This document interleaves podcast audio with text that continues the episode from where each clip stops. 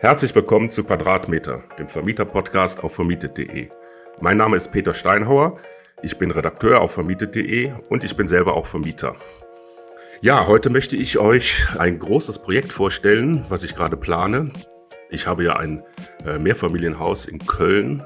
Das stammt aus den 50er Jahren, ist schon ziemlich in die Jahre gekommen. Gibt es immer sehr viel Sanierungsaufwand und ich habe jetzt eine größere Maßnahme geplant und zwar eine Dachaufstockung und anschließend daran auch eine Fassadensanierung. Ja, das ist äh, sehr aufwendig, äh, kostet mich sehr viel Geld, wird sich auch über eine ganze Zeit lang hinziehen. Der Startpunkt ist gesetzt, deswegen habe ich heute meine beiden Architekten eingeladen. Das sind Sven und Jakob vom Büro Aretz Dür Architekten.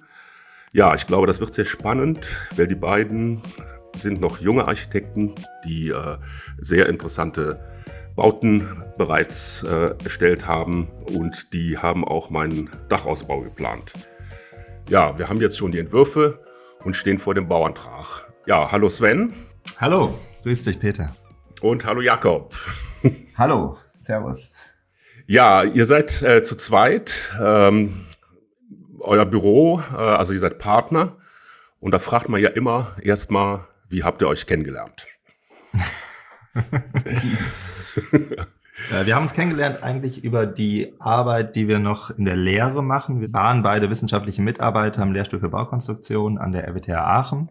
Ich bin es immer noch. Jakob ist da noch mit einem Lehrauftrag aktiv.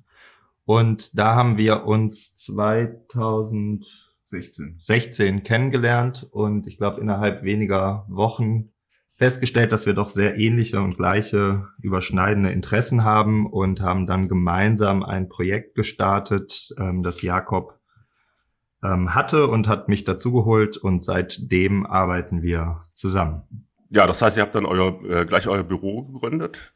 Genau, also wir haben dieses eine Projekt gemacht, das ist das Haus D im Oberbergischen ähm, und im Anschluss haben wir 2019 dann offiziell ähm, das Büro Aretz Architektur gegründet.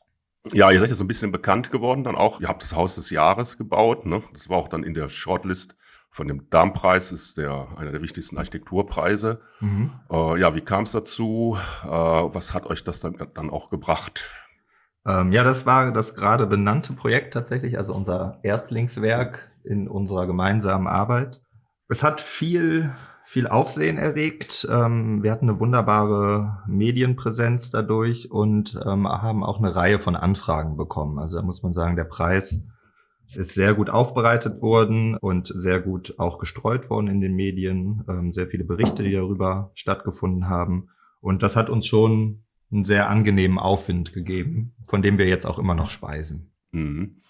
Ja, ich bin letztlich so auch auf euch gekommen, also nicht so ganz. Ähm ich habe halt, um noch ein bisschen nochmal zu, zu schildern, meine Ausgangslage.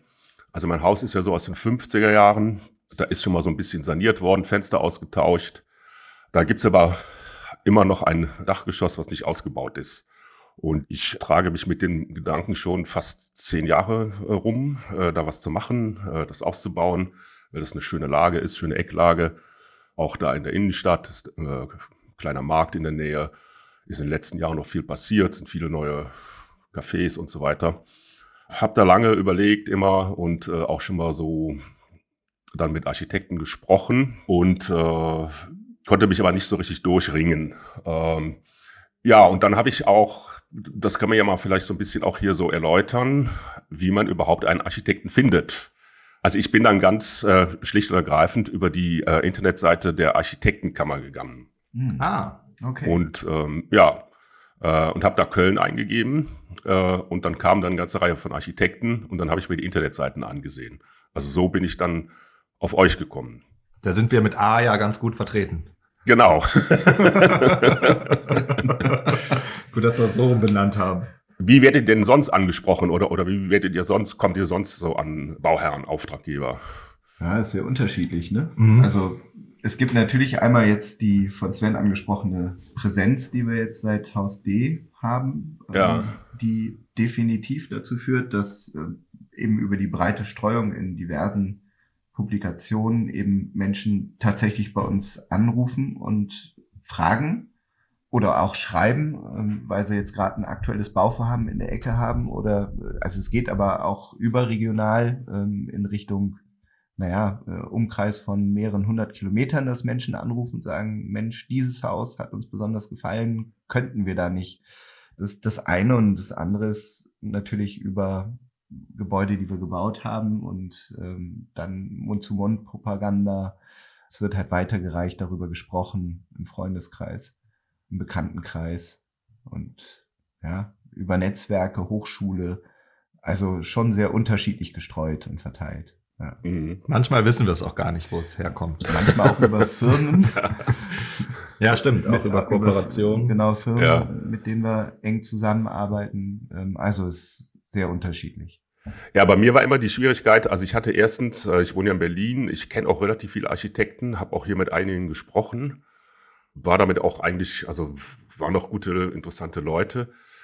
Dann war für mich immer die Frage, äh, soll ich nicht lieber einen jemand nehmen, der in Köln sitzt? Äh, glaubt ihr, das ist wichtig, dass der Architekt vor Ort sitzt, also wo auch das Bauvorhaben dann äh, stattfindet? Grundsätzlich würde ich sagen, ist das ein Vorteil, ähm, was aber keineswegs ausschließen soll, dass man, also wir machen auch Projekte oder haben auch aus Köln ein Projekt in Biberach geleitet, äh, natürlich für uns dann mehr Aufwand, ich glaube, da sollte man mehr nach den Architekten gehen, mit denen man gerne zusammenarbeiten möchte und muss dann ein paar Abstriche vielleicht machen, weil man weite Fahrtkosten hat. Aber ich glaube, beide, beide Varianten funktionieren gut. Was ist denn der Vorteil, wenn ich jetzt äh, vor Ort bin? Man ist schneller da, man ist ein bisschen flexibler, man muss nicht so viel planen und ist natürlich in der Bauleitung für uns als Überwacher dann ähm, bisschen angenehmer. Mhm. Gerade weil jetzt die Bauleitung für uns auch einen wichtigen Teil des Gesamten ausmacht, weil eben genau da ins Werk gesetzt wird, was wir auf Papier festgehalten haben, ist das natürlich ein eklatanter Punkt. Aber da ticken auch die Architekten sehr unterschiedlich. Also uns ist es wichtig und wir sind dann auch dafür gern bereit, eben Kilometer hinter uns zu legen und zu gucken, dass wir da sind, präsent sind. Das ist sehr wichtig. Genau. Wir möchten gerne die Leistungsphasen eins bis acht bei jedem Projekt übernehmen oder zumindest dann in einer engen Kooperation mit Partnern arbeiten, denen wir vertrauen, ähm, weil wir dadurch auch die Qualität, die wir in der Planung entwickeln, auch wirklich sicherstellen können. Also ein Punkt vielleicht, der nicht ganz unentscheidend ist, es kommt sehr darauf an, was es für ein Projekt ist. Also weil wir jetzt häufig oder eigentlich äh, einen extremen Schwerpunkt in vorgefertigten Konstruktionsweisen haben, ist es für uns natürlich ein großer Vorteil, dass wir einen Großteil dessen, was später gebaut wird, in der Planung einfach vorwegnehmen und ähm, dann die Fertigung ja doch größtenteils im Werk stattfindet und so eine Qualitätskontrolle stattfinden kann, auch wenn man nicht ganz direkt nebenan sitzt. Mhm. Also das ist schon ein Vorteil unserer Arbeitsweise, den ich da mhm. sehe. Ja. Da kommen wir vielleicht gleich noch hin, wenn wir dann auch den Entwurf ein bisschen besprechen. Ist es denn auch notwendig, dass man so äh, die Geflogenheiten des regionalen Bauamts ein bisschen kennt? Also ist das ein Vorteil, was jetzt auch den Bauantrag angeht? Wir sind ja jetzt in der Phase des Bauantrags und ähm, das ist ja ein wichtiger Punkt und auch oft ein mühsamer Punkt. Hm. Braucht man da so vor Ort Kenntnisse? Ich glaube, wichtig ist die Einschätzung oder ähm, absehen zu können, wie die jeweiligen Gemeinden oder Städte ähm, gerade ausgelastet sind. Das ist in Köln natürlich gerade extrem und das ist in dem gesamten Planungsprozess wichtig zu wissen, dass wir uns jetzt in dem Fall mal auf eine einjährige Bauantragsphase einstellen sollten. Das heißt, mit den vorgegebenen drei Monaten werden wir sicherlich nicht hinkommen. Es ist aber ein wichtiger Punkt, dass es auch dort um Menschen geht. Und ob die jetzt in Bibrach, in Köln oder woanders sitzen, es steht und fällt mit dem Gegenüber. Das muss man einfach sagen. Und da hat man eigentlich keinen Einfluss drauf. Das heißt, es kann in Köln, wenn wir jetzt mal bei der Nähe bleiben, kann es passieren, dass man einen sehr guten Sachbearbeiter bekommt, dann kann man glücklich sein. Und in der gleichen Stadt ist es auch denkbar, dass es eben genau umgekehrt läuft und dann hat man halt Pech gehabt. Also das ist jetzt vielleicht eine Betrachtung, die, die sagt, naja, die örtliche Nähe ist jetzt nicht unbedingt immer ein Vorteil, sondern hängt doch sehr stark an den Persönlichkeiten. Das ist schon so. Aber eine regionale Kenntnis über, naja, ich sag jetzt mal, über Auslegungen eines bestimmten Amtes äh, der Landesbauordnung oder so. Das ist schon ganz interessant, wenn man das kennt und wenn man so ein bisschen die Strukturierung der Stadtverwaltung kennt. Da ist nicht jede gleich. Das muss man einfach sagen. Ja, das war auch so mein Eindruck und, und, und deswegen war es mir dann letztlich doch wichtig, dass das jemand macht, der da vor Ort ist. Und äh, mhm. ich kenne ja in Köln die Verwaltung auch, äh, also so als Vermieter hat man mit denen auch zu tun und ich weiß, wie da die Prozesse sind, ähm, dass das manchmal lange dauert und dass da manchmal ein persönlicher Kontakt nicht verkehrt sein kann. Ne? Ja, um das hier vielleicht mal gegenständlich zu machen. Also es gibt drei Möglichkeiten von Planungs- und Baurecht. Das ist ja in Deutschland überall gleich. Das ist eigentlich ein B-Plan, Bebauungsplan. Dann hat man meistens geregelte Verhältnisse. Dann hat man den Paragraphen 34 im Zusammenhang bebauter Ortsteile. Da wird's dann schon Auslegungssache und dann hat man noch den 35er im Außenbereich. Aber der 34er, der ist in Köln ganz massiv vertreten in Form von alten Durchführungsplänen, mhm. die noch vor der ersten Bau-NVO, also vor 62, meistens aus den 50ern stammen. Dann gibt's Fluchtlinienpläne von 1897, auf denen das Haus, äh, auf das man sich letztendlich bezieht, ein noch gar nicht da ist, ähm, wo noch preußisches Polizeibaurecht gilt. Ähm, und da ist es schon interessant zu, zu schauen, wie sich die jeweiligen Städte darauf einstellen. Also in Köln haben wir da zum Beispiel für uns herausgefiltert, dass es total interessant ist, erstmal auf das Stadtplanungsamt zuzugehen und den Weg über die zu wählen, obwohl die eigentlich beim 34er offiziell nicht beteiligt werden. Also das ist, da muss man sich so einen Weg bahnen und eine Strategie zurechtlegen. Das ähm, haben wir jetzt über die Jahre da gemacht. Genau. Also vielleicht um das äh, zu erklären, der 34er tritt dann in Kraft, wenn kein qualifizierter Bebauungsplan vorliegt. Also die Art und Maß der baulichen Nutzung nicht definiert ist und auch die bebaubaren Flächen nicht definiert sind. Und dann geht es um sogenannten Einfügenachweis. Wir müssen also individuell darstellen, dass sich unser Vorhaben in die Umgebung, in die nähere Umgebung einfügt, ähm, was zum einen ein großes Potenzial hat. Also wir haben da, sehen da viele Möglichkeiten gleichzeitig aber auch ein etwas längeren, längeres Prozedere ähm, bedingt, ähm, da wir für gewöhnlich über eine Bauvoranfrage gehen müssen oder eben im Rahmen des Bauantrages ähm, da uns ein bisschen die Bälle hin und her spielen müssen und uns da einig werden müssen. Mhm. Ja, das haben wir ja auch hier bei meinem Projekt. Ähm, ist das der Fall? Ich habe aber noch mal so eine Frage ähm, zu dem Thema Auswahl der Architekten. Da habe ich mich ja so ein bisschen schwer mitgetan. Also ich habe halt mit vielen gesprochen. Für mich war auch immer so die Frage, äh, das ist ja kein Riesenprojekt, was ich da habe, so eine Dachaufstockung. Und äh, da habe ich mir immer gedacht, ja, diese Kragenweite, zu wem passt die am besten? Ich kenne natürlich auch hier in Berlin große Büros, ähm, ganz gut sogar teilweise. Äh, ich dachte, da, bist, da versinkst du dann und suche mir dann auch eher ein kleineres Büro. Wie würdet ihr das einschätzen? An wen soll ich mich äh, bei so einem Projekt dann wenden? An was für eine Art von Architekten? Es ist schwer zu, zu, zu definieren. Ich kann jetzt aus unserer Warte sprechen und sagen, dass wir, egal welche Projekt oder welche Bürogröße wir gerade haben, grundsätzlich versuchen, Maß oder in allen Maßstäben zu planen, weil wir sehen äh, eigentlich in jeder Bauaufgabe auch irgendwo eine Möglichkeit, ein spannendes Projekt zu generieren und sind gerade aktuell, ich glaube, wir haben auch drei Gartenhäuser, die wir planen, unterschiedlichster Art, haben aber auch größere Wohnbebauungen, an denen wir dran sind. Und diesen Freiraum möchten wir uns ähm, offen halten und versuchen, ähm, Projekte in jeder Größe annehmen zu können, wenn sie denn ähm, vielversprechend klingen. Also ich glaube, man muss das auch differenziert betrachten. Also es ist im Prinzip schon so, dass ein großer Tanker, um jetzt mal ein Bild zu nehmen, natürlich mit einer großen Maschine ähm, quasi auf eine gewisse Größe ausgelegt ist, auf eine Projektgröße X. Das hat ein bisschen was mit der Honorarordnung für Architekten und Ingenieure zu tun, die eben nicht linear strukturiert ist, sondern exponentiell steigt.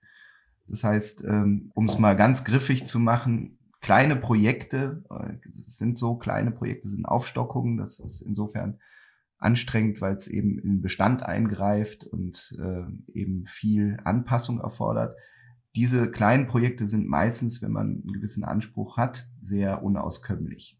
Ähm, das heißt, ein großer Tanker mit einer großen Struktur wird, um diese Sachen erstmal versuchen, Bogen zu machen oder eben ähm, den Anspruch etwas runterzuschrauben. Ich würde aber vielleicht einen anderen Fokus aufziehen wollen. Das ist jetzt die eine Blickrichtung. Die andere ist doch die Frage, wie man in diesen Prozess einsteigt. Und da denke ich, sollten, da sollten Bauherren vielleicht gut hingucken und nachgucken, genau wie Architekten das, äh, also wir zumindest das auch tun. Man muss halt schauen, äh, wie man da miteinander zusammenkommt. Mir wäre es wichtig, die Frage zu stellen, welche Arbeitsweise hat ein Büro? Also wenn es das Ganze als Prozess begreift, wie wir das tun, dann ist das sehr zeitaufwendig für beide Seiten häufig. Es gibt viele Diskussionen, es gibt ähm, viel hin und her in Anführungsstrichen. Ähm, es ist quasi ein Planungsprozess, den man gemeinsam eingeht. Also es ist keine Einbahnstraße, sondern es ist eher ein ziemliches Ping-Pong-Spiel. Das wäre für mich eher die größere Frage, ob Büros bereit sind, das mitzumachen oder diesen Prozess so zu gestalten. Und Bauherren genauso. Es ist also durchaus ein, kann ein anstrengender Prozess werden. Ja, ich glaube, das ist ein wichtiger Punkt. Ähm, äh, was wir hier vielleicht an dieser Stelle auch nochmal so ein bisschen ähm, deutlich machen sollten. Ähm, bei so einem Projekt, so einer Dachaufstockung oder auch äh, wenn ich ein Dachgeschoss ausbaue, was bringt mir das überhaupt, wenn ich da einen Architekten beauftrage? Könnt ihr das vielleicht mal so ein bisschen zusammenfassen? Ja, also was wäre die Alternative, um mal die Frage zurückzustellen? ähm, ja, weiß ich nicht. Oder gibt es überhaupt eine Alternative? Also, äh, also ich will, ich will ein bisschen darauf hinaus, so, ähm, also auch den, den Hörerinnen und Hörer, die vielleicht jetzt nicht so, äh, so architekturaffin sind, mhm. denen irgendwie deutlich machen, äh, worum es da überhaupt geht, wenn ich äh, mit einem Architekten zusammenarbeite, was der macht, was da für mich dann auch der Vorteil ist, also, äh, also was die Dienstleistung ist. Also das möchte ich mal so ein bisschen darstellen, äh, auch von Leuten, die das, äh, die damit nicht so vertraut sind. Äh. Okay. Mhm ich finde die Frage sehr, also die kann man sehr grundsätzlich beantworten und da würde ich den, da würde ich auch den Bogen nicht nur auf die Aufstockung schlagen, da trifft es insbesondere zu, weil äh, der Untergrund eben kein flaches Bauland ist, ähm, sondern eben ja. etwas, was da drunter steckt und dadurch schon anstrengender wird. Aber die Grundsatzfrage ist ja an der Stelle doch eher, weiß der Bauherr, was er für Möglichkeiten hat?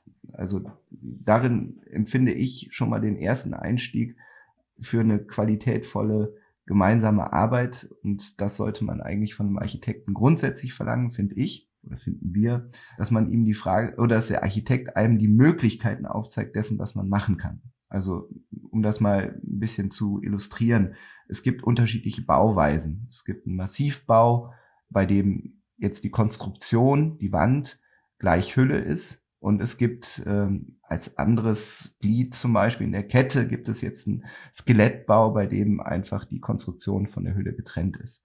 Das sind eklatante Unterschiede. Das heißt, äh, ich kann beim Massivbau mit Öffnungen und dem Außenraum nicht so sehr spielen wie beim Skelettbau. Es gibt da noch Flächenbauten und äh, diverse andere Bauweisen, die sich so in der Mitte tummeln. Aber aus unserer Sicht ist es unfassbar wichtig, überhaupt erstmal dem Bauherrn an sich, ich will es jetzt nicht verallgemeinern, manche sind da vorgebildeter, andere weniger, aber überhaupt erstmal mit in diesen Denkprozess einzubinden und ihm zu zeigen, was eigentlich architektonisch, baulich, konstruktiv äh, und gestalterisch überhaupt möglich ist. In der Beziehung von außen und innen, in der Beziehung letztendlich auch der Nutzung und der Veränderbarkeit. Also es ist ja ein unfassbar weit gestreutes Feld, auf das man sich da begibt. Und eigentlich mit dem Ziel, dass der Bauherr selbst, derjenige, der dann am Ende da einzieht, so sich selbst einschätzen kann, was denn zu ihm möglicherweise am besten passt. Und das ist im Prinzip eine Vorarbeit, die würde ich jetzt behaupten, weil ich eben so gefragt habe, zurückgefragt habe, ja, was wäre die Alternative, ähm, die jetzt als Beispiel Bauträger oder Komplettanbieter, GUs oder so eigentlich nicht machen. Also die fokussieren sich auf ein System, welches sich gut in ihre Struktur einfügt. Sie bauen sich eine Struktur auf und ihre Idee ist dann in dieser Struktur zu spielen. Dadurch wird es für die auch wirtschaftlich. Da geht es also sehr stark um Wirtschaften und Wirtschaftlichkeit. Das ist bei unserer Ansicht eher nicht im Fokus Es rückt dann nachher natürlich auch ganz eindeutig in eine wichtige Position, die Wirtschaftlichkeit und, und so weiter. Aber damit fangen wir erstmal nicht an. Wir müssen erstmal gucken, dass jeder versteht, was er kann. So. Gleichzeitig müssen wir natürlich auch uns das Umfeld angucken. Wir sind also nicht nur unserer Bauherrschaft gegenüber verpflichtet, sondern natürlich auch der Stadt und dem Erscheinungsbild einer Stadt. Und das ist uns auch ganz wichtig. Und das passiert leider oft nicht in manchen Verfahren, dass immer das eigene Vorhaben auch im Kontext betrachtet wird, um eine egoistische Architektur zu vermeiden. Das war ja jetzt in meinem Fall, also ich habe ja dann Kontakt aufgenommen und dann habe ich mich mit dem Sven getroffen da äh, an meinem Haus, sind wir oben aufs Dach äh, gestiegen und haben uns das alles angeguckt. Äh, ich hatte euch ja deswegen auch so ein bisschen ausgewählt, also wie der Jakob das gerade beschrieben hat, also wenn ihr da halt, also so die Art und Weise, wie ihr baut, das ist natürlich viel schwieriger, wenn ich jetzt ähm, überhaupt keine Vorbildung habe, so, ne?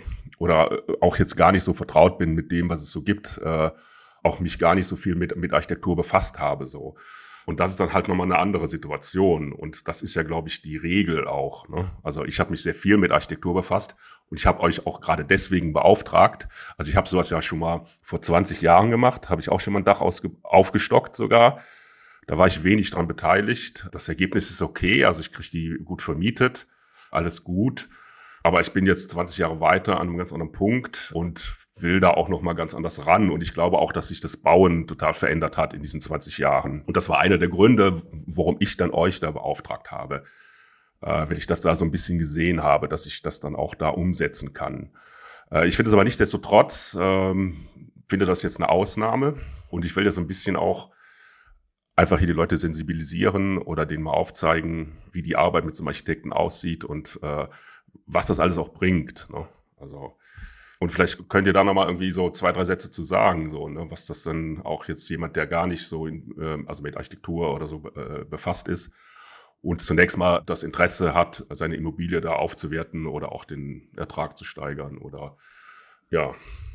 Ertragssteigerung ist ja ein ganz interessanter Begriff ähm, und es gibt natürlich immer zwei Perspektiven und natürlich muss sich das, was wir tun, lohnen und rentieren. Ja. Und das ist ganz interessant, wenn wir uns in der Entwicklung der Architektur und natürlich auch unserer Gesellschaft und unserer umgebenden Faktoren bewegen, dass wir uns Gedanken machen, wie wir beides hinbekommen. Gute Architektur, ja. die wirtschaftlich gebaut und langfristig nachhaltig und rentabel betrieben werden kann. Ähm, was uns immer zu dem Punkt oder dieser Frage führt, ähm, was, was braucht es eigentlich wirklich, was kann weggelassen werden und was kann die Struktur eines Bauwerks, also das Zusammenarbeiten aller einzelner Komponenten, Fassade, Dach, Tragstruktur etc., was kann die eigentlich aus sich selber heraus leisten? Also das ist so ein Weg, der für uns sehr wichtig ist, der sicherlich was mit der Suffizienz und der Angemessenheit zu tun hat oder vielleicht auch aus sich selber heraus dann die Architektur definiert. Und gleichzeitig müssen wir natürlich gucken, dass wir es schaffen, Gebäudestrukturen und Ordnungsprinzipien zu entwickeln, die funktionalen Wandel, aber auch baulichen Wandel ermöglichen und damit eine möglichst langlebige Flexibilität erreichen in der Nutzung, die wir vielleicht auch noch nicht prognostizieren können. Also wir wissen ja noch nicht, wie unsere Häuser in 20, 30 Jahren genutzt werden, wie dann gewohnt wird. Und dafür möchten wir eigentlich ein möglichst neutrales Korsett schaffen, das dann genau diese Punkte langlebig ähm, bedienen kann. Und das ist so unser unser erster Schritt in so einen Nachhaltigkeitsgedanken erstmal so wenig wie möglich zu verarbeiten an Material und im zweiten Schritt dann natürlich zu gucken, welches Material ist es denn? Und da treffen zwei Punkte aufeinander. Auf der einen Seite eine Wirtschaftlichkeitsbetrachtung und auf der anderen Seite eine Betrachtung ähm, der Nachhaltigkeit. Die zwei Dinge müssen sich nicht zwangsläufig ausschließen. Das ähm, ist ein Themenfeld, welches dann natürlich noch konkreter und schwieriger wird, wenn man dann über Normen nachdenkt und Standards und Ansprüchen, die eine Gesellschaft haben kann. Ähm, und dann bewegen wir uns halt in einem sehr komplexen Sachverhalt. Und da denke ich, ist es eben durchaus wichtig, dass man da jemanden an der Hand hat, der diese Prozesse alle im Auge behält und äh, gegeneinander abwägt und die Übersicht behält. Ja, wenn man halt sowas macht, so eine Aufstockung, da kommen dann wahnsinnig viele Themen zusammen, wo man mit auch überfordert ist äh, als äh, Bauherr. Ja. Du hast ja dann einen, einen, einen riesen, äh, auch die Auflagen, die mittlerweile äh, da, auch das werden ja immer mehr, jetzt diese, ist ja alles jetzt gerade, äh, also ganz massiv auch in den Medien, also was die energetische Sanierung angeht und so weiter. Äh, ja, damit mal das ein bisschen konkret zu machen, können wir jetzt ja mal in, in das Projekt reingehen. Also das ist halt ein Mehrfamilienhaus. Äh, was haben wir da? Vier Geschosse. Äh, das oben ein Dach drauf. Das Problem mit dem Dach, das ist relativ flach. Ja. Und äh, da haben wir dann beschlossen, das runterzunehmen. Das ist schon mal nicht nachhaltig, oder? Das Dach hat natürlich noch sehr, sehr wenig Masse. Also es ist ja ein nicht gedämmtes, nicht ausgebautes Dach. Da sind ein paar Balken und ein paar Dachziegel oben drauf. Ja, das war natürlich deswegen auch, also weil das ist nicht gedämmt und äh, genau wie der Sven gesagt hat, also so viel an Abfall entsteht dann nicht. Ja, das nehmen wir runter und dann entsteht da oben dann ein ganz neuer Wohnraum. Ja, und den können wir ja mal ein bisschen durchgehen, wie der denn aussehen soll. Wir hatten als, was auch großen Spaß gemacht hat, jetzt so diese Entwurfsphase die hat sich auch so eine Zeit lang hingezogen. Äh, und äh, wir hatten auch ganz unterschiedliche Entwürfe. Äh, ja, es hat mir riesen Spaß gemacht. Also wir hatten einen Entwurf so mit einer komplett verglasten Dachkonstruktion und äh, ja, und sind jetzt so in die Endphase äh, gekommen, wo dann auch der Bauantrag eingereicht wird. Ja, was ist aus eurer Sicht so das Besondere an dem Entwurf, den wir jetzt auch einreichen werden? Ich glaube, die ja, oder das, das, was den Raum, den wir da geplant haben, so spannend macht, ist, ist zum einen die Qualität, die wir entstehen lassen möchten und zum anderen äh, die Paarung dieser Qualität mit einem energetischen Gedanken. Also es, das, was wir oben drauf stellen, ähm, den eigentlich tatsächlich warmen Raum, der springt aus der Traufe zurück, nimmt sich etwas zurück und da haben wir eben die Qualität oder die Möglichkeit gesehen, nach Paragraph 34, den wir ja erläutert haben, eine Dachkonstruktion zu entwickeln, die einen privaten Außenraum schafft, also eine Art Pufferzone zwischen Wohnraum und Straße und gleichzeitig eine Art Energiegarten, ein Wintergarten, der energetisch aktiviert werden kann. Das heißt, wir haben eine dünne, eigentlich kalte Haut außen, die dann städtebaulich aber das Steildach wieder aufnimmt und somit den Bezug und das Einfügen in den Bestand und in die Umgebung ermöglicht. Und ähm, auf dieser oder in dieser Konzeption sehen wir eben die große Qualität, dass wir energetisch einen Pufferraum schaffen, der sich aufheizen kann. Wir können den also können uns eine Menge Heizenergie sparen und gleichzeitig haben wir eine hohe Qualität aus dem Innenraum, weil wir immer in ein Grün rausgucken und nicht unmittelbar an der Straßenkante sitzen. Ja, das ist ja dann praktisch, also der Puffer, äh, um das jetzt aus meiner Sicht nochmal ein bisschen zu erklären, also rund um den Aufbau, der da entsteht, äh, läuft dann nochmal eine Außenfläche, die auch begrünt wird. Also wir haben dann praktisch äh, ein Haus im Grünen in der Stadt. Genau, genau. Und diese, diese Grünfläche, die ja auch, die, die dient eben auch dazu, ähm, wie der Sven das gerade beschrieben hat, als, als Energiepuffer. Also dadurch äh, bekomme ich dann auch eine gute Energiebilanz äh, für den Wohnraum hin. Also ich hantiere jetzt hier nicht mit ähm, Styropor oder irgendwelchen Dingen, sondern äh, ich schaffe halt einen natürlichen Energiepuffer. Ist das so richtig beschrieben? Ja, ja trifft es auf den Punkt. Und kauft sich dadurch natürlich auch, also für den Winter eben den solaren Zugewinn ein, der sehr effizient das Heizkonzept unterstützt und im Sommer kann man diesen Raum ventilieren und schauen, dass man da dann geschützten Sonnenschutz reinbringt. Also es ist quasi eine, eine sehr einfache Möglichkeit, ähm, genau dieses Leben im Grünen mit einfachen Mitteln und wirtschaftlich darstellbar hinzubringen. Ja, das ist, ähm, ist das Spannende. Meine Frau ist da auch ganz von begeistert, weil dann überall, wo ich rausgucke, habe ich grün und ich kann auch dahin gehen. Ne? Also auf dem, äh, ich kann um das ganze Haus rum, drumherum gehen, habe da eine Außenfläche, die ist so ungefähr zwei Meter breit und äh, nach vorne hin habe ich noch eine Terrasse, die ist äh, dann komplett begrünt. Aber das ist ja noch nicht alles. Also wir haben ja noch einen weiteren äh, Außenraum, der auch begrünt ist. Und das ist das Dach. Also das könnt ihr noch mal ein bisschen erläutern. Ja, das gibt vielleicht die schönste Antwort auf die Frage am Eingang, ähm, wie das jetzt mit dem alten Dach ist, was wir abräumen, ob das äh, so, so effizient oder nachhaltig ist. Ja. Wir bringen, glaube ich, erstmal einen wichtigen neuen Baustein in, in die Stadt hinein, die ja immer mehr versiegelt wird. Das wissen wir ja. Ähm, und setzen dem alten Dach dann eben ein begrüntes äh, Dach entgegen, welches geeignet ist, äh, Regenwasser aufzufangen und äh, die Stadt eben mit zu ventilieren. Es entsteht also zudem oben auch noch ein regelrechter Garten, also eine Wiese mit Büschen und so weiter und so fort über den Dächern von Köln. Hat also einen nachhaltigen Aspekt, äh, der gut für die für das Klima letztendlich der Stadt ist, ähm, aber auch einen großen Aufenthaltswert. Genau, ich kann dann da hochgehen auf das Dach und habe da praktisch einen richtigen Garten. Also jetzt nicht keine Terrasse, sondern das ist ja dann eine Fläche von, ja, wie groß? Ähm, 100, nee, noch größer, ne? Also äh, 150 Quadratmeter. Also, also das ist im Grunde die gleiche Fläche wie der Wohnraum, sogar noch ein bisschen mehr, genau. den ich dann als Garten nutze und das ist mitten in der Stadt. Ist natürlich jetzt ein bisschen schwierig, hier, hier das ähm, müssen wir jetzt so beschreiben. Äh, müsste man auch mal sehen. Äh, da kann ich nochmal darauf hinweisen. Äh, ich werde das Projekt auch vorstellen nochmal. Hier unser Partner ImmoScout macht eine Immobilienmesse virtuell vom 24.03. bis 27.03.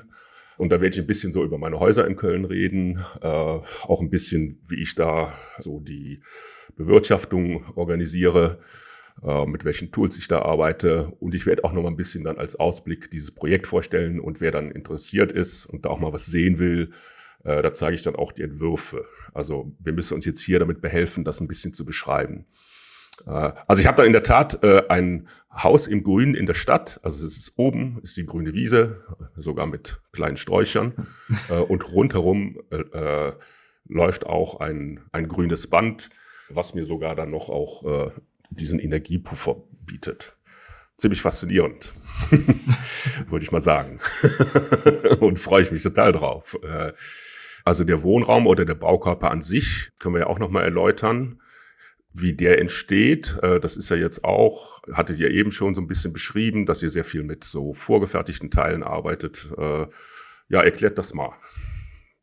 Genau, das ist eigentlich die Antwort auf das, was Jakob angedeutet hat. Wir werden also im hohen Maße vorfertigen. Es wird jetzt kein bis zum Ende ins vorinstallierter Modulbau werden, aber es werden die einzelnen Bauteile als Holzrahmenelemente im Werk vorgefertigt und innerhalb weniger Tage da montiert werden. Das ist also eine, den, der warme Raum wird also über eine Holzkonstruktion ähm, gebildet und die leichte kalte Haut, die außenrum liegt und diesen Energiegarten oder Wintergarten bildet, wird als eine filigrane Stahlkonstruktion mit einer transparenten Eindeckung ausgebildet. Ja, und das ist ein Riesenunterschied zu dem, was ich schon mal gemacht habe, weil da wurde oben gemauert und äh, gemacht und äh, das hat sich eine ganze Zeit lang hingezogen. Ja, und das ist halt, das finde ich halt faszinierend oder das ist ja auch für mich jetzt wichtig, dass ich da State of the Art bin und deswegen habe ich ja auch mich für, für euch entschieden, weil äh, ich den Eindruck habt, dass ihr da das auch dann äh, umsetzt. Also ich habe eine ganz andere Art, äh, da jetzt oben zu bauen. Das geht schneller. Äh, das wird in Teilen vorgefertigt. Ja, ist auch sauberer und äh, weniger belastend für meine Mieter. Muss man sich ja auch äh, äh vor Augen halten. Da wohnen ja Leute. Und äh, finde ich sehr faszinierend, also dass da sich auch das Bauen sehr verändert hat. Es hat natürlich auch noch einen weiteren Aspekt. Also man kann ja nicht unendlich auf ein bestehendes Haus draufsetzen. Also das heißt, ähm, man geht ja da schon mal in die Grundstatik des Gebäudes hinein und äh, wenn man dann tatsächlich das Ziel hat, als Beispiel dieses grüne Dach wirklich zu, zu ermöglichen und eine kleine Stadtoase herzustellen, gut für den Nutzer, gut für die Stadt, dann muss man natürlich auch wissen, dass so ein Gründach eben, wenn man es vernünftig macht, circa 360 Kilogramm pro Quadratmeter Last mitbringt. Wenn ich dann unten drunter schon massiv arbeite, dann habe ich dieses Potenzial relativ schnell unmöglich gemacht. Also das heißt, als Vergleich jetzt äh, nur mal für, für denjenigen, der sich da nicht so gut auskennt, ein Holzkubikmeter, der wiegt circa 450 Kilogramm und ein Beton wiegt ungefähr 2000 Kilogramm Mauerwerk, je nachdem welches es ist, liegt irgendwo dazwischen. Also das ist ein ganz wichtiger Punkt. Äh, da ist wieder die, die Frage, was nimmt man genau für welches Bauteil und wie ist das äh, Zusammenspiel im Gesamtkonzept? Ganz wichtiger Punkt. Wir müssen uns ja auch vor Augen halten, dass unser Verbrauch, unser Wachstum permanent steigt, unser Planet aber dann doch irgendwie endliche Ressourcen hat. Und das ist was, womit wir uns dann natürlich auch im Rahmen der Vorfertigung und in der Wahl der Materialien beschäftigen müssen. Ähm, also ein Thema der Kreislaufwirtschaft, dass wir bevorzugt Materialien und Rohstoffe verwenden, die eben in ihrer Reihenform entweder gut recycelbar sind oder ähm, eben nachwachsen sind, wie zum Beispiel Holz. Und das definiert auch unsere Bauweise, die in größten Teilen rezyklierbar ist. Das heißt, es wird nichts verklebt, sondern die Sachen werden verschraubt und können auch wieder demontiert werden und dann wieder in diese Kreislaufwirtschaft eingeführt werden. Ja, und ich finde, der Holzbau, äh, jetzt nochmal hier, äh, um aus der Perspektive so des Bewohners zu reden, der hat ja auch eine andere Wohnqualität nochmal und hat auch eine gewisse ähm, ja, Haptik, Ästhetik oder so, die nochmal anders ist, als äh, wie ich es von herkömmlichen Bauten kenne. Finde ich auch nochmal einen wichtigen Aspekt zu sagen. Ich kann es ja kaum erwarten. es ist, ähm, ich fand übrigens, dass wir das nie so thematisiert haben in unseren Gesprächen, dass das irgendwie äh, Nachhaltigkeit, Ökologie und so, da haben wir eigentlich nie drüber geredet. Das fand ich auch sympathisch. Äh, wir haben immer über Architektur geredet. Äh, und ich finde aber, ähm, man muss das nicht extra herauskehren, weil das im Grunde dazugehört. Und das sind zwei Seiten einer Medaille. Also ich finde halt Architektur, die zeitgenössisch ist, die leistet das auch. Und äh, ja, und darum geht es so ein bisschen bei dem Projekt, glaube ich. Ja. Und vielleicht zu dem Holz noch einen kleinen Zusatz. Also ich glaube, wir haben da nicht so viel gemeinsam drüber geredet, weil ähm, unsere Auffassung von Architektur doch ganz gut harmoniert. Jetzt ähm, ja. allein, allein natürlich über das Wissen auch darüber und darum. Ja. Wenn man natürlich jetzt woanders einsteigt, auf einer anderen Ebene der Architekturkenntnis, dann ähm, stößt doch viele Menschen immer wieder dieses Thema Holz häufig zurück, weil damit so tradierte Muster und Vorstellungen einfach einhergehen, die mit Balkendecken und starken Querschnitten und solchen Dingen mhm. befasst sind, mit Rissigkeit und so weiter und so fort. Also da muss man auch sagen, das ist eben genau auch einer der Punkte der notwendigen Aufklärung eben über Materialität und deren Möglichkeit heute zu sprechen, wenn es nötig ist. Wir sind doch mit sehr tradierten Denkweisen konfrontiert. Das ist übrigens nichts Böses. Also wir wollen ja. jetzt nicht dem Bauherrn vermitteln, äh, du bist dumm und wir haben das alles gelernt, jetzt hör mal zu, sondern eigentlich geht es ja doch auch darum, dass wir, das merken wir auch in der Lehre immer wieder, dass es eben ein ganz schwerer Aufwand ist, ähm, sich selbst dazu zu bringen, einfach den Rucksack äh, von Erinnerungen und äh, Konditionierung und äh, Gewohnheiten einfach mal abzustreifen und zu sagen, so, ich lasse mich jetzt auf etwas anderes ein, auf etwas Neues, auf etwas, was ich nicht kenne. Das ist eben ein Aufwand. Und manche schaffen das etwas leichter und andere etwas brauchen da etwas länger dafür, aber es ist eben ein Aufwand, den jeder von uns betreiben muss. Und da erwischt es den einen oder anderen, der da keine Vorbildung hat, ähm, kalt. Und wir versuchen das eben angenehm zu gestalten, in, indem, wir, indem wir tatsächlich aufklären, was man machen kann. Ja, das Resultat ist ja auch das Wichtige so. Ne? Das äh, können wir hier jetzt leider nicht so richtig zeigen, aber wir haben es ja beschrieben. Wir haben viel Grün, natürliche Materialien, das Resultat ist ja auch äh, ganz faszinierend und es bietet ganz andere Qualitäten. Also es geht ja darum, auch irgendwie Lebensraum in der Stadt zu schaffen mit einer anderen Qualität, als wie er derzeit vielfach auch gebaut wird. Äh, äh, und was ja hier in diesem Rahmen vielleicht auch nochmal wichtig ist, dass das alles ja nicht unbedingt dann die Kosten ins Unendliche treibt, sondern im Gegenteil. Das ist ja eine ne Bauweise, die ähm, es geht da nicht um Luxus, was ja heute vielfach oder was in den letzten zehn Jahren äh, viel so gebaut würde, um, um möglichst hohe Renditen zu erzielen. Und die Kosten sind ja da eigentlich sogar, also die Kosten sind da vollkommen im Rahmen. Also das, glaube ich, müsste man auch nochmal irgendwie so, so verdeutlichen. Ne? Wenn ich jetzt, ich investiere jetzt, und da muss ich mir auch überlegen, was mache ich mit dem Geld? Und ich investiere dann auch in so ein Projekt, weil ich glaube, da ist mein Geld viel besser angelegt. Also das ist nachhaltig. Also ich mache das, äh, das ist zukunftsfähig, weil ich diese ganzen Dinge sowieso machen muss. Und ich glaube auch, dass ich dabei die, die Kosten viel besser im Griff habe, als, äh, als wenn ich es anders machen würde.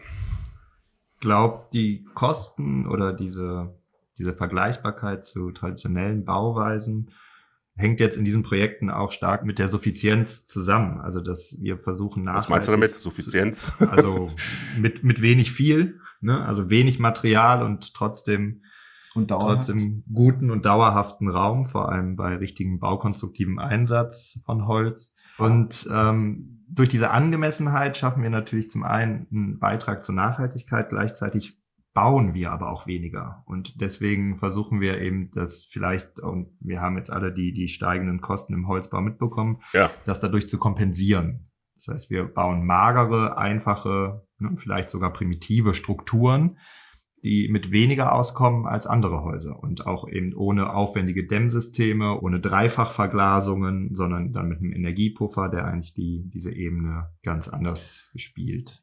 Dann gibt's natürlich noch die, ähm, vielleicht um das auch nochmal aufzunehmen, äh, weil wir ja nicht nur unter Architekten jetzt dieses Gespräch führen, sondern für jene, die keine sind, vielleicht genau. einfach mal aus deren Brille betrachtet, ähm, ist es ja doch irgendwie eine interessante Verschiebung des Bildes des Architekten, die da stattgefunden hat. Also es ähm, Propagieren oder es Preisen an Fertighersteller, äh, Haushersteller, GUs, Generalunternehmer, ein Architektenhaus. Ja. ja. Das ist also aus deren Sprachgebrauch ist das also was Exklusives. Es hat eine große Exklusivität. Ist, damit verbindet man dann auch gleich äh, ein bisschen teurer, aber dafür kriegst du halt ein schickes Haus. Also es ist dann sehr auf das Design reduziert, welches eigentlich häufig gar keins ist. Also es ist einfach so eine ganz eigenartige Wahrnehmung eines Architekten und dessen Aufgabenbereiche in dem wir uns überhaupt nicht wiederfinden. Das muss man, glaube ich, schon einfach sagen, dass, dass da ähm, einfach auch da wieder Gewohnheiten einfach eingezogen sind, die vielleicht überwunden gehören und denen man nicht so groß hinterherlaufen soll. Also einfach losgehen und das Gespräch suchen und gucken, was dabei rauskommt. Also das kann ich nur empfehlen. Und vielleicht auch noch zu dem Punkt, ähm, wir haben den ganz am Anfang kurz gestriffen, das war die Frage, wie aufwendig denn jetzt das Bauen auf dem Dach ist. Das wäre ein wichtiger Punkt. Ähm, und ich sagte, ja, das äh, ist eben komplexer als auf der grünen Wiese.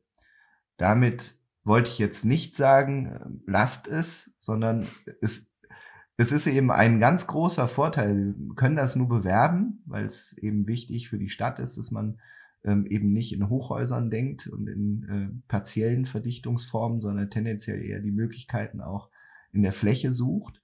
Ähm, das ist der eine Punkt. Und der andere ist, tatsächlich ist ja alles da. Das ist ja das Schöne. Es ist also schon ein Haus da.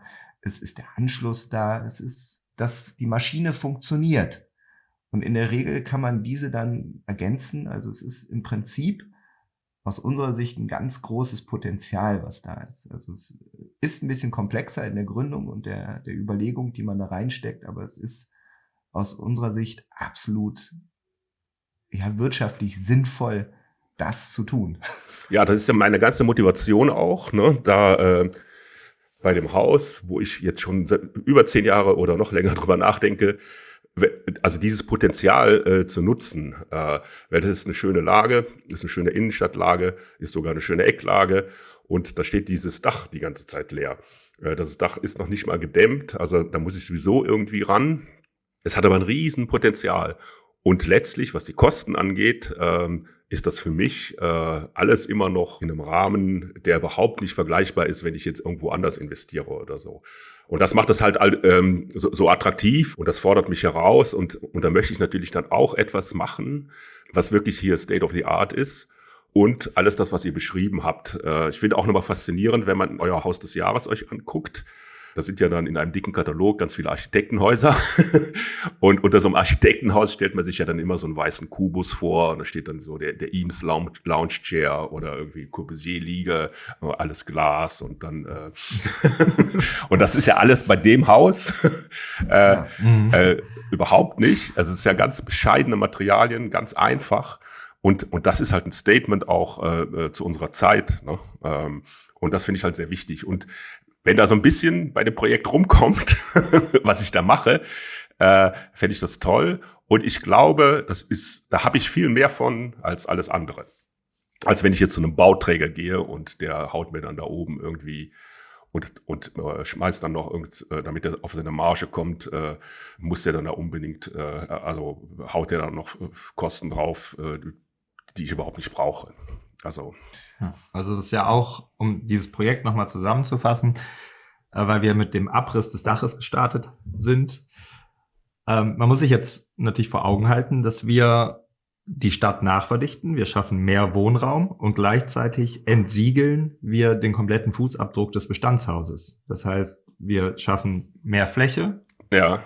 wir schaffen mehr Dichte, aber wir schaffen natürlich mehr versickerungsfähige Fläche in der Stadt. Das heißt, ähm, die grauen Flächen in der Stadt gehen zurück, obwohl wir trotzdem die, die, den Grad der Wohnnutzung erhöhen können. Und das ist doch eigentlich ein ganz wunderbares Vorhaben wenn man jetzt mal das Gegenbeispiel hätte, überhaupt ein Grundstück in der Stadt, in einer gut laufenden Stadt zu kriegen, ist ja schon ein Ding der Unmöglichkeit. Also das ist schon extrem schwierig, es ist extrem aufwendig, teuer.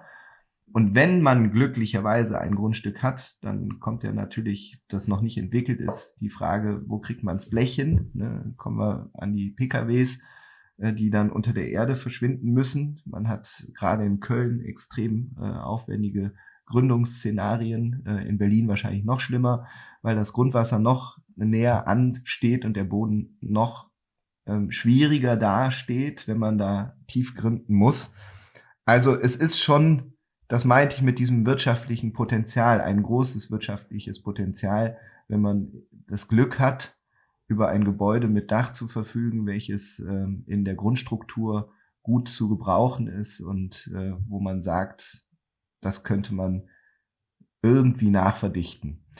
Vielleicht auch noch ein Aspekt, der für ganz viele Gebäude gilt, weil es nämlich ähm, ganz viele davon gibt in einer Stadt, 50er, 60er Jahre.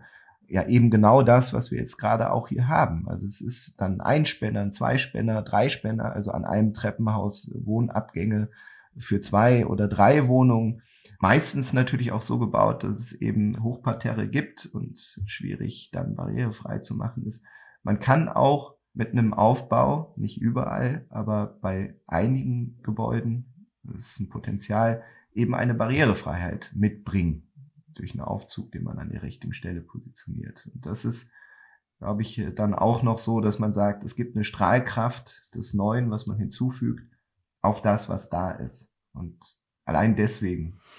Ja, was, also das ist auch ein wichtiger Punkt, weil ich, äh, also mit der Maßnahme, also ich habe ja das Haus aus den 50er Jahren, da gibt's auch Notwendigkeiten. Äh, das ist nicht mehr zeitgemäß und äh, ich bekomme immer mehr Auflagen. Äh, und so eine Maßnahme ist natürlich auch der Einstieg in die Sanierung oder in die Transformation dieses ganzen Hauses äh, in die Zukunft. Ne? Haben wir ja auch jetzt gesagt. Daran anschließend ähm, soll dann auch eine Fassadensanierung äh, passieren. Es gibt dann Möglichkeiten, auch nochmal so die, das ganze Energiekonzept zu überdenken. Wir machen ja auch ein bisschen Photovoltaik, da kann man dann vielleicht eine Ladesäule mit betreiben. Also das ist der Einstieg in eine komplette Transformation dieses Gebäudes, die notwendig ist, also die ich auch nicht immer weiter vor mich herschieben kann. Also wir haben ja auch diverse Podcasts jetzt gehabt zu diesem ganzen Energiethema. Und äh, das ist für mich auch wichtig, dass das der Einstieg ist, äh, um überhaupt dieses Gebäude weiter am Leben zu halten. Also das ist auch ein ganz wichtiger Aspekt bei der ganzen Maßnahme. Da ist natürlich auch sehr hilfreich, dass die Struktur selber ähm, sehr flexibel ist. Also diese Bauten aus den 50er, 60er Jahren haben wunderbare Grundrisse, die heute auch noch einwandfrei funktionieren, genau wie die Bauten der Gründerzeit. Und innen drin muss man eigentlich nicht viel machen. Das sind Strukturen, die kann man sehr lange so weiterhalten. Und ähm, das schaffen manche Neubauten vielleicht nicht. Äh, ganz genau. Und ähm, das ist ja wahrscheinlich auch das Riesenthema. Also da habe ich jetzt auch schon im Magazin zugeschrieben. Also die ganze Förderung ist ja jetzt äh, äh auch erstmal äh, wird ja überarbeitet und ein Problem der Förderung war ja, dass sie in größten Teilen in den Neubau geflossen ist. Und äh, äh, das, was jetzt geändert werden soll, ist, dass der Fokus viel mehr auf den Bestand geht. Und da sind die Notwendigkeiten ja viel größer, auch zu sanieren. Und äh, gerade die, die Bauten aus der Nachkriegszeit, also da, davon ist ja hier Deutschland in großen Teilen geprägt auch, oder Köln, muss man nur durch Köln laufen. Ja, die sind alle jetzt im Zustand, ähm, wo man da ran muss. Und das ist mir klar. Also meine Häuser sind auch aus dieser Zeit. Und das ist jetzt für mich auch nochmal der Einstieg, nochmal neu, das anzugehen. Und ich glaube nicht, dass man das jetzt noch ewig lange vor sich herschieben kann. Gerade wird ja auch sehr viel abgerissen, was sehr schade ist, weil oft auch wirklich gute Gebäudestrukturen. Natürlich muss man daran, aber es sind äh, gute Gebäudestrukturen, die hier Tag für Tag vernichtet werden. Das ist schade und viel graue Energie, die da drin steckt. Ja. Und das hat wiederum auch mit jedem Einzelnen zu tun. Also wir sehen da eine sehr wichtige Verkettung zu sozialwissenschaftlichen Themen, gesellschaftlichen Themenbereichen. Genau. Die Verantwortung. Eben, genau, die eben aufgegriffen gehören also das erweitert das Spektrum jetzt erneut und macht es natürlich nicht einfacher.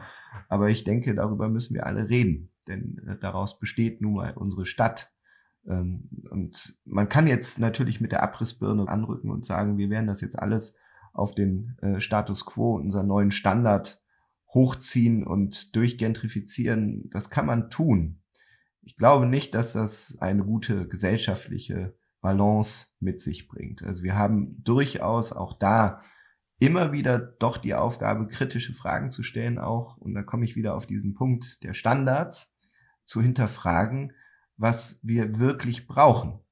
Also da auch nochmal die 50er Jahre hervorgehoben, die es geschafft haben, natürlich nach einer gewaltigen Zeit, die über Europa und Deutschland hergezogen ist, natürlich mit wenig etwas zu erzeugen, zu schaffen. Und Chapeau, sie haben es geschafft. Also sie haben wirklich ganz gute Grundrisse und gute Dinge gebaut mit kleinem Raum häufig, mit gut genutztem Raum, mit vernünftigen Öffnungen, guten Strukturen, die man heute durchaus weiterdenken kann. Ja, Schallschutz muss man da in vielen Punkten verbessern, ist klar. Und da aber auch wieder die Frage, wie viel ist denn notwendig und wie viel ist angemessen? Also jeder von uns hat ja vielleicht schon mal in einem Altbau gewohnt. Man ist glücklich, wenn man gute Nachbarn hat. Und wenn man die dann ab und zu mal hört, darüber kann man streiten, ob das jetzt gut, schlecht, wie auch immer ist. Aber ich denke, man muss darüber streiten und reden. Es soll nicht aufhören. Und das, das Nachhaltigste ist doch eigentlich ein guter Grundriss. Äh, äh, das ist definitiv der Fall. Ich bin ja hier äh, in, in Berlin, äh, wohne ja zum Mieter. Ich habe schon unzählige Wohnungen mir angeguckt und bin es war früher, ich bin zu einer Zeit nach Berlin gekommen, als es hier noch ein Sport war, umzuziehen. Und das noch ganz einfach war. Äh, deswegen habe ich viele äh, Wohnungen gesehen. ja. Und deswegen weiß ich sehr, äh, eine Grundrissqualität zu schätzen. Und die Häuser bei mir zum Beispiel, die Wohnungen, das sind auch kleine Wohnungen, so zwei Zimmerwohnungen um die 50 äh, Quadratmeter, die sind sehr beliebt. Also die Leute wohnen da gerne. Weil die auch, die sind nicht spektakulär. Ich vermiete die jetzt auch nicht unendlich teuer in so einem mittleren Niveau. Eigentlich sogar für die Lagen ähm, fast schon also bezahlbar.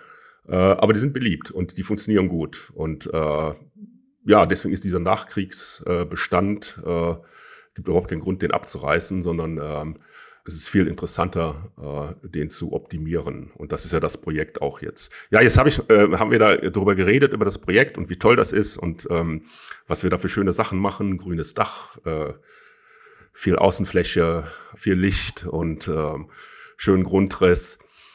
Jetzt habt ihr das alles entworfen und jetzt kommt natürlich äh, der wichtigste Punkt an der ganzen Sache, es geht zum Bauamt. also das können wir ja zum Abschluss dann jetzt, äh, das ist ja auch die Phase, in der wir uns jetzt äh, hier befinden. Ich werde vielleicht auch in Zukunft immer mal wieder hier äh, berichten, hier in dem Podcast, wie es so weitergeht. Können wir vielleicht auch dann nochmal euch einladen. Ähm, jetzt zum Bauamt. Da habe ich ja so ein bisschen ähm, Bauchschmerzen, dass am Ende das dann doch nicht das wird, was wir jetzt hier alles besprochen haben. Wie seht ihr das? Äh, wir sind, wir sind optimistischer. Sehr gut. ähm, ja, es wird, also ich glaube, es wird Diskussionen geben. Ja. Aber wir, wir machen ja keinen formalen Quatsch. Also wir ja. meinen das ja sehr ernst, was wir da betreiben. Und ähm, wir erfüllen doch eigentlich das, was die Stadt Köln in dem Fall sich wünscht. Also wenn man die Förderprogramme Grün hoch drei ja. sich anguckt und mal damit beschäftigt, dann ist es doch genau das, was hier gewünscht ist. Grün, in der Stadt. Und das bedienen wir doch ganz gut. Und wir schaffen vor allem eine hohe Wohnraumqualität, weil wir auch Außenräume haben. Und ich glaube, das macht auch deinen Bestand so wunderbar und beliebt. Äh, jede der Wohnungen hat einen privaten Außenraum. Ja, das, ähm, was, was kann man denn dagegen sagen?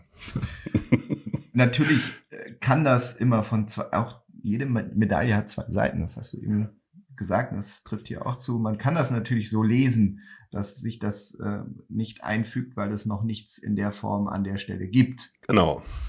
Aber gefördert und gedacht ist es und in die Richtung soll es sich ja entwickeln. Also wir sind, glaube ich, an, an hier an einem spannenden Punkt gemeinsam, weil klar ist, dass wir etwas tun, was noch nicht so flächendeckend getan worden ist. Also wir sind da eben an, also Aufstocken gibt's immer schon und äh, es gibt auch viele gute Projekte, die man jetzt hervorheben könnte in Köln, die das schon sehr früh getan haben. Aber es ist eben noch in den Kinderschuhen. Und da arbeiten wir dran und sind da aber auch guten Mutes. Also deswegen kennen wir ja das Stadtplanungsamt jetzt mittlerweile ganz gut, weil wir auch da gemerkt haben, da ist der Umbruch da.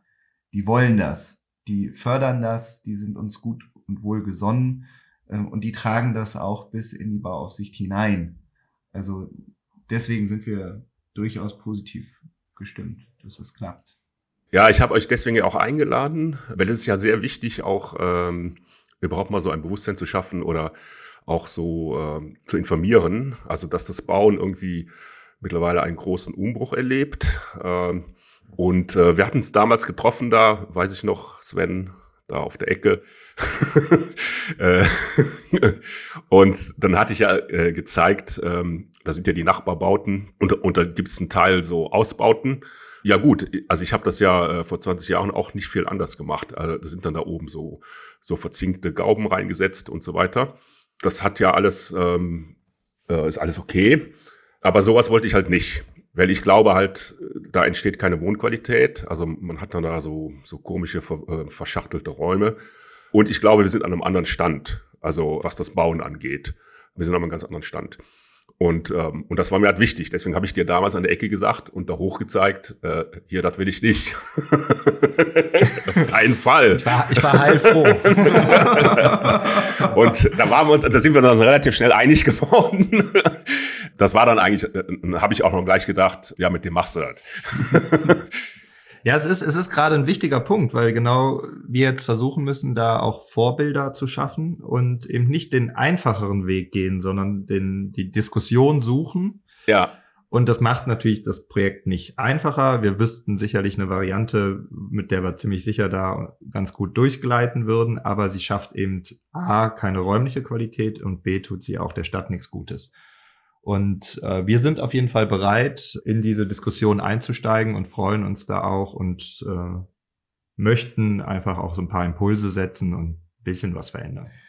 Also zum, zum Guten verleiten. Ja.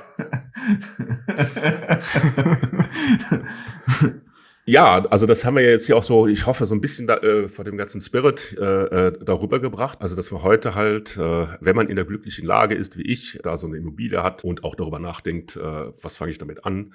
Ich glaube, die Notwendigkeit, äh, dann so ein Haus weiterzuentwickeln, da komme ich nicht drum herum.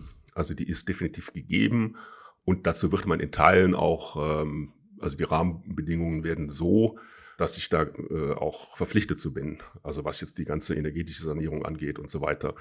Und halt so ein Projekt ist der Einstieg.